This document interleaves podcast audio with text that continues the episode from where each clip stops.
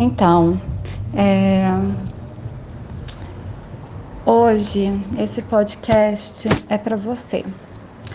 E você sabe que é você, se você ouvir. E se eu não ouvir, tudo bem, não faço nem questão. Hoje não mais, não faço questão. É... Bastante tempo passou, né? E eu guardei isso para mim e hoje eu senti vontade de falar. E falar para todo mundo ouvir. Se você não ouvir, um monte de gente vai ouvir. E para mim isso daí é um desabafo tanto, sabe? Embora eu tenha superado, é um desabafo.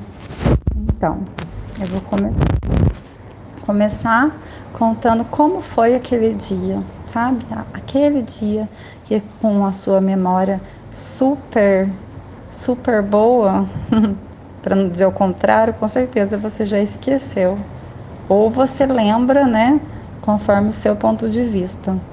Então, naquele dia, eu chorei tanto, viu? Chorei tanto, tanto. Mas tanto que nem eu nunca imaginava que um, que um dia poderia sair tanta lágrima dos meus olhos. Nunca eu pensei isso.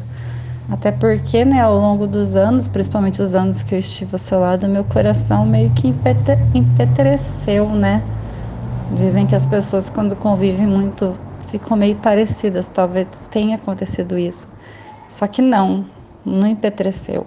Meu coração, eu fiquei mais, né, experiente, mais esperta, né, talvez, mais atenta, né, mais é, Assim, tipo, mais várias coisas. Enfim.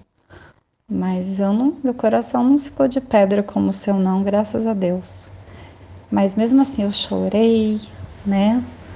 Meu, aí que eu descobri que meu coração não era de pedra, porque eu chorei, viu? Muito, saiu tanta lágrima, mas tanta lágrima, lágrima o suficiente para encharcar minha blusa, sabe? Minha blusa ficou molhada de tanta lágrima. E como eu tenho uma patética compulsão de poetizar tudo, que você sabe que eu tenho, né? Você sempre disse que ai, você e suas teorias, você e suas teorias, você sempre menosprezou, né, tudo que eu fazia.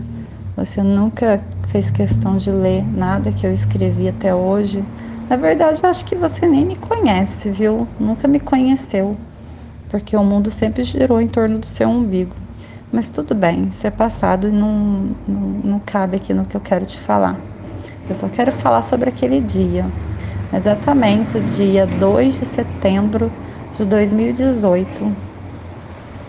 Então, é, voltando no que eu te falei, como eu tenho costume de poetizar tudo, né, de bom e de ruim, eu realmente imaginei que aquele que o roteiro se seguiria como na música do Legião Urbana, em que o Renato Russo canta: "Me disseram que você estava chorando.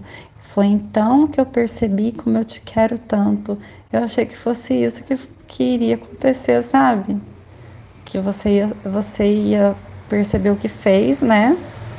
Perceber como eu estava e ir atrás de mim pedindo perdão, mas não foi assim que aconteceu.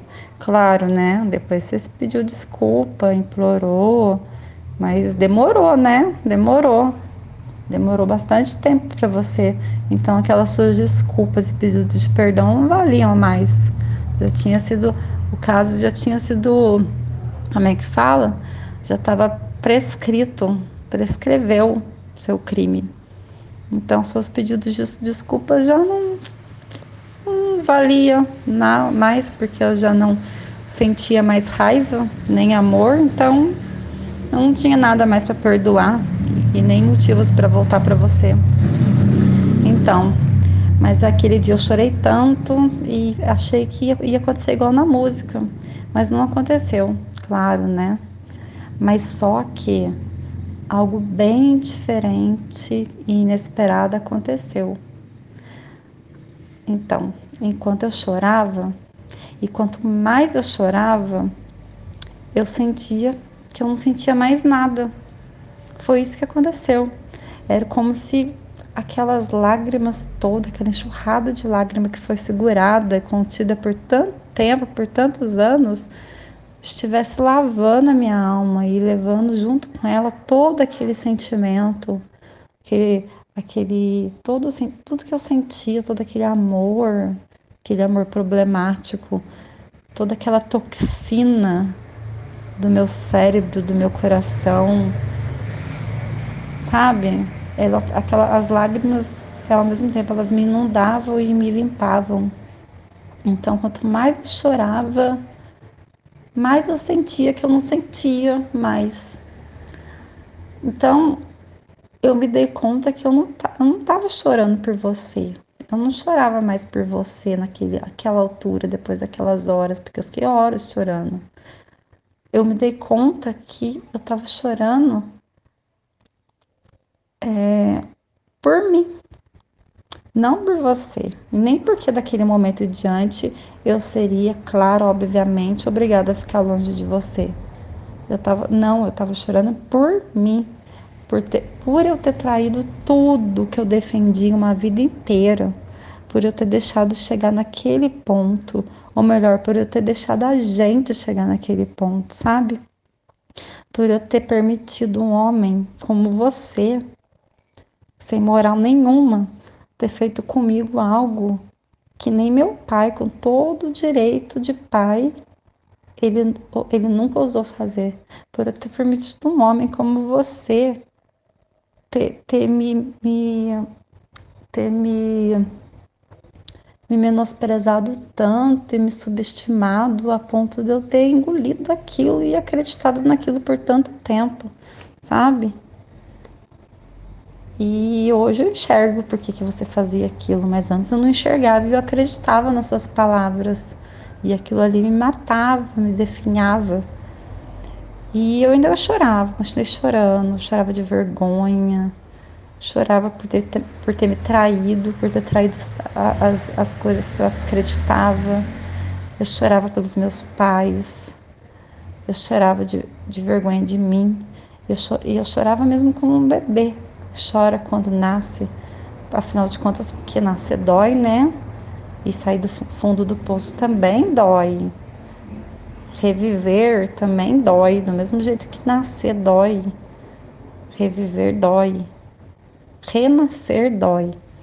E quanto mais eu chorava, mais eu amava a mim e menos eu amava você. Foi isso que aconteceu naquele dia. No final daquele dia, né? Já era final do dia. E enquanto as lágrimas insistiam ainda em alisar meu rosto e entupir o meu nariz, eu fui entendendo, ou melhor, eu entendi a resposta que eu dei a uma pessoa um dia. Um dia que uma pessoa me disse o seguinte, ela disse que me amava e eu disse para ela assim, eu, é, eu fui bem sincera, eu disse para ela, você não me ama, você é uma miragem.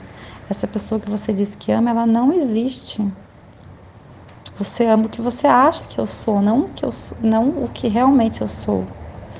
E naquele dia, quando finalmente eu consegui parar de chorar, eu repeti essa mesma frase, porém na primeira pessoa do singular. Sacou? Então é isso aí. Não tem mais nada para dizer. Era tudo que estava guardado aqui. Eu tô falando para você tô falando pro mundo. E, e é isso, não, não mais nada. E para quem ouviu, eu desejo, eu mando um beijo e desejo que não passe por isso que eu passei. E se um dia passar, você consiga é, colocar um fim antes de chegar nos finalmente, sabe? Antes de, de que você consiga colocar um, um fim antes de deixar chegar a um ponto extremo, sabe? De sofrimento ou de, de vergonha, ou seja lá o que for. É isso. Beijo para todo mundo que escutou esse meu desabafo, é, que já estava bem pendente de ser, de ser colocado para fora.